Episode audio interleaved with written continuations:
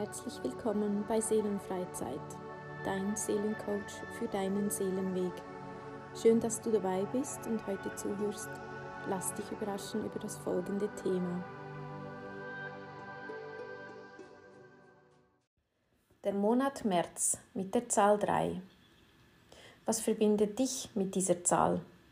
Die Dreifaltigkeit, drei Engel für Charlie, das dritte Rad am Wagen sein, alle guten Dinge sind drei. Ein neuer Monat und das baldige 3-3-Tor begrüßen uns in den kommenden Tagen. Eine Veränderung der Energien wird stattfinden und per Ende Monat, genauer gesagt am Frühlingsanfang am 20.03., auch endlich etwas Ruhe. Wie bereits im letzten Podcast vom 22.02. erklärt, kannst du jedes energetische Tor für deine Transformation nutzen. Vielleicht möchtest du an diesem Tag jeweils ein Ritual der Reinigung durchführen, wie zum Beispiel ein Salzpeeling am Morgen früh unter der Dusche. Oder du räucherst genau an diesem Tag deine Wohnung, um das Alte zu verabschieden und das Neue zu begrüßen. Die vergangenen Wochen waren in unserem Transformationsprozess nicht zu übertreffen. Was bis anhin für eine Woche auf dem Plan stand, wurde energetisch an einem Tag aufgelöst. Dies war und ist sehr anstrengend. Ein neues Gefühl der Müdigkeit hat sich gezeigt und ein weiteres Loslassen von dem, was du nicht mehr brauchst. Du bist nun endlich bereit, dein neues Licht zu zeigen. Mit der Tag- und Nachtgleiche am 20.03. übernimmt nun endlich das Licht. Die Tage werden länger und die Nächte kürzer. Somit geschieht auch ein großer Wandel in deiner Transformation.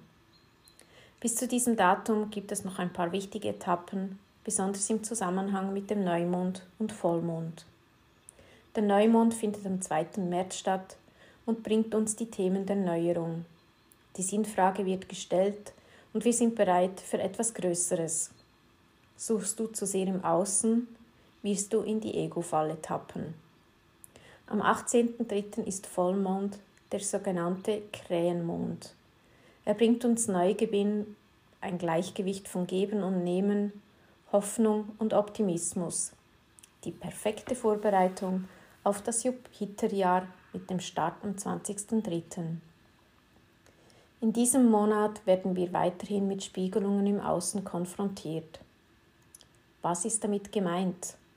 Du kennst sicherlich das Sprichwort Gleiches zieht Gleiches an, das sogenannte Resonanzgesetz.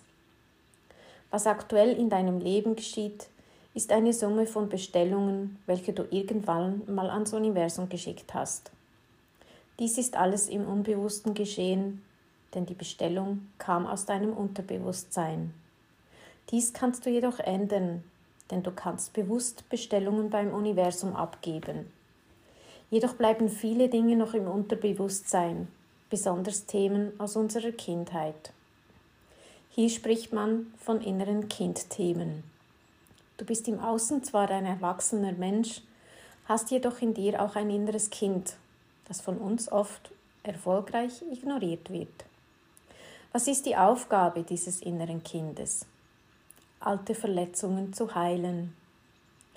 Da die Kindheit schon so weit zurückliegt und wir vieles vergessen haben, werden dir deine Themen durch andere Menschen im Außen gespiegelt. Dies schmerzt, denn hier werden ganz spezielle Knöpfe gedrückt, wie Wut, Angst, Scham, Trauer und Verletzungen. Ich möchte dir das in einem Beispiel aus meinem Leben erklären.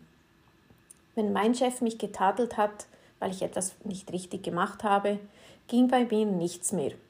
Ich habe dicht gemacht, geschmollt, mich verteidigt und gerechtfertigt. Ich habe mich irgendwann bewusst hingesetzt und mich selbst gespiegelt. Warum reagiere ich immer so? Warum tat es so weh und warum fühle ich mich so gelähmt? Mein Chef hat unbewusst die Rolle meines Vaters übernommen. Als einzige Tochter wollte ich meinen Papa ja stolz machen, somit auch meinen Chef. Diese Erkenntnis hat mir geholfen, neu mit der Situation umzugehen. Der Tadel von meinem Chef wurde zu einer Meinung, seiner Meinung. Ich kann sie annehmen und kann schauen, wie ich darauf reagieren möchte. Du kannst immer bewusst entscheiden, wie dass du auf eine Situation reagierst. In sehr aufbrausenden Situationen ist oft an vorderster Front das verletzte innere Kind. In einem Streitgespräch zwischen zwei Erwachsenen sind auch immer zwei Kinder anwesend. Achte dich einmal bewusst, wie du in Interaktionen mit anderen Menschen reagierst. Nimm dir nach solch einem Gespräch die Zeit und notiere dir deine Gedanken und Gefühle. Warum hat sich dieses jetzt so angefühlt? Was hat es bei dir ausgelöst? Und was darf in die Heilung gehen? Dieser Prozess braucht sehr viel Mut, immer wieder zuerst bei sich zu schauen. Ich bin sehr dankbar, dass ich Menschen in meinem Umfeld habe, wo ich dies so liebevoll praktizieren kann. Denn ich prüfe meinen Schmerz immer zuerst bei mir und gehe danach auf den anderen zu. So auch damals bei meinem Chef. Wenn du zuerst bei dir deine Themen prüfst, werden sich deine Verbindungen zu anderen Menschen verändern. Du bist viel mehr in deiner Mitte und in deiner Selbstliebe. Auf andere Menschen zugehen zu können und zu sagen, du hast mir wehgetan, doch ich habe bei mir gesehen, was noch geheilt werden darf. Ich danke dir dafür.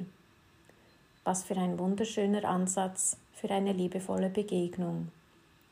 Nutze die Tage im März für diese bewusste Innenarbeit, damit du am 20.03. auf einem tieferen Level der Selbstliebe in das Glücksjahr des Jupiter starten kannst. Du bist der wichtigste Mensch in deinem Leben.